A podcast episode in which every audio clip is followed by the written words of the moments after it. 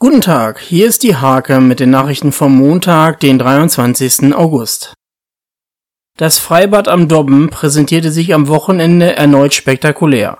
Musik, Akrobatik, Feuershow und Clownerie sorgten beim Sommernachtstraum 2 für einen kurzweiligen Abend. In Nienburg ist jetzt Richtfest für die erste zweistöckige Kita in der Stadt gefeiert worden. Die Kindertagesstätte soll im Mai 2022 eröffnen. Der Heimatverein Unser Husum hat nach zweieinhalbjähriger intensiver Recherche ein Bildband über das Leben in Husum im 20. Jahrhundert mit fast 1000 Fotos auf 494 Seiten veröffentlicht. Die 18. Nienburger Reitsporttage an der Fürser Mühle sind offiziell beendet. Den großen Preis sicherte sich am Sonntag Christoph Kauert im S2-Sternspringen auf Karl. Im Bezirksliga-Derby zwischen dem SV Intercomata Nienburg und den Gastgebern aus Steimke waren die Rollen klar verteilt. Die Steimker setzten sich souverän mit 6 zu 0 durch.